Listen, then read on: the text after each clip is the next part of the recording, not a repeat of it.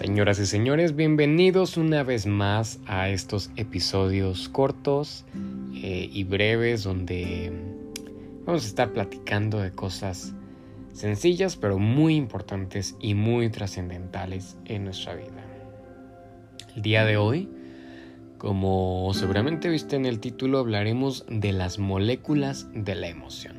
Para mí este es un nombre eh, fantástico, ¿no? Que creo que Em, sintetiza o explica por sí sola lo que, lo que conlleva, ¿no?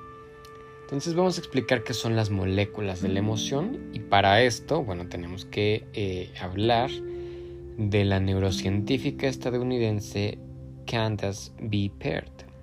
Ella, eh, pues además de que tiene un bestseller que se llama Las moléculas de la emoción precisamente, em, en sus investigaciones sobre las, la relación entre la mente y el cuerpo, pues descubrió que esto está estrechamente relacionado, ¿no? O sea, que la mente de alguna forma afecta al cuerpo.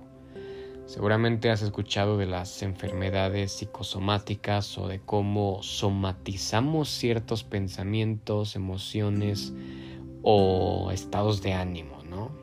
Bueno, pues ella eh, descubrió que em, hay ciertas eh, conexiones que se llaman receptores opioides. Estos receptores se encuentran en la membrana celular, o sea, no ya saben, en esta como, como capita yo, no tengo, yo no sé de, biología enteramente, pero si recuerdas tus clases de preparatoria donde eh, te enseñaban a las células y que había la membrana y todo esto, pues tienen, es como la, como, como imagínate, yo me imagino como una gelatinita y está así como su, como esa, esa capita que lo envuelve, ¿no? Entonces, pues en esta superficie de las membranas, eh, pues se encuentran estos receptores opioides los cuales se unen de forma selectiva con otras moléculas. O sea, es como cuando están estos, eh, no sé, si tuvieras como un imán y lo pasas sobre un metal, pues se unen, ¿no? O sea, pero si lo pasas con otro material, pues no se van a unir. Entonces es como yo me imagino que, que funciona esta, esta unión de, estas eh, moléculas, ¿no? Entonces, estas moléculas llegan a otros receptores que son los llamados neuropéptidos, ¿no? que son eh, otras formas básicas de comunicación entre las células. Y aquí lo interesante o lo, importante de esto es que cuando el receptor de la membrana eh, recibe a un neuropéptido, eh, este transmite un mensaje al interior de la célula. Entonces, eh, tiene la capacidad pues de alterar, digamos, la, la frecuencia o la bioquímica celular y por ende afectando el comportamiento, ¿no? De ya saben cómo se unen estas células y al final forman otros cuerpos, forman también eh, la, célula pues es la, la unidad básica biológica y eh, al unirse pues forman los órganos, los tejidos y en fin toda una estructura compleja, ¿no? Entonces, pero, pero, ¿por qué, pero ¿qué es el comportamiento celular, no? O sea, la, doctora Cantas dice que eh, pues los neuropéptidos actúan como mecanismos que pueden alterar nuestra fisiología o nuestro comportamiento. O sea, esta mezcla de los, de los péptidos, los neuropéptidos, viaja por todo el cuerpo y desde luego por el cerebro. Entonces literalmente están cambiando la química de cada célula de nuestro cuerpo. A esto varios eh, teóricos y científicos le llaman la psiconeuroinmunología, ¿no? Es decir, que eh, podemos llegar a ser inmunes a las enfermedades basándonos en el uso o en el poder de nuestra mente, ¿no? Entonces, eh, ahora, ¿qué tiene que ver esto con las emociones? ¿no? Ya entendimos que las células se comunican entre sí, que existen estos neuropéptidos que mandan mensajes y que eh, alteran la composición interna de las células. Pues resulta que eh, las emociones tienen la posibilidad de cambiar o de tener un reflejo bioquímico dentro de nuestro cuerpo.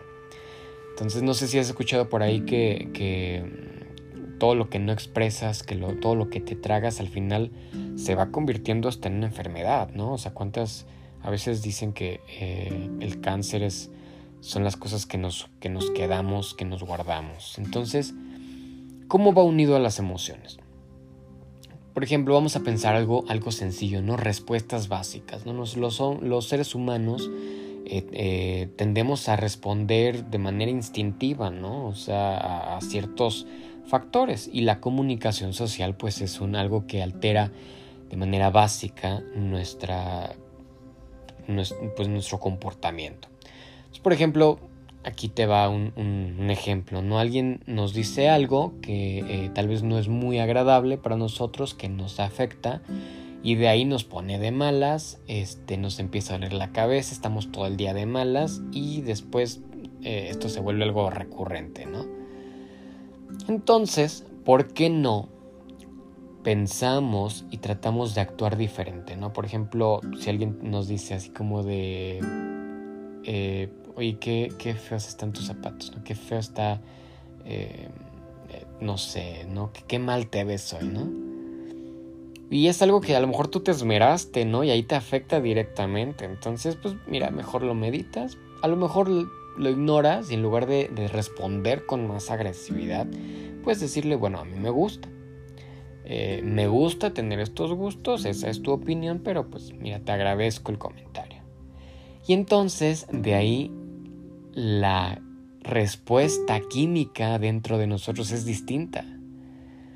Hasta lo que decía en el episodio anterior, ¿no? O sea, agradecer, despertar y con, con, con gratitud, ¿no? Bañarse y, decir, ay, muchas gracias, ¿no? Porque me estoy bañando.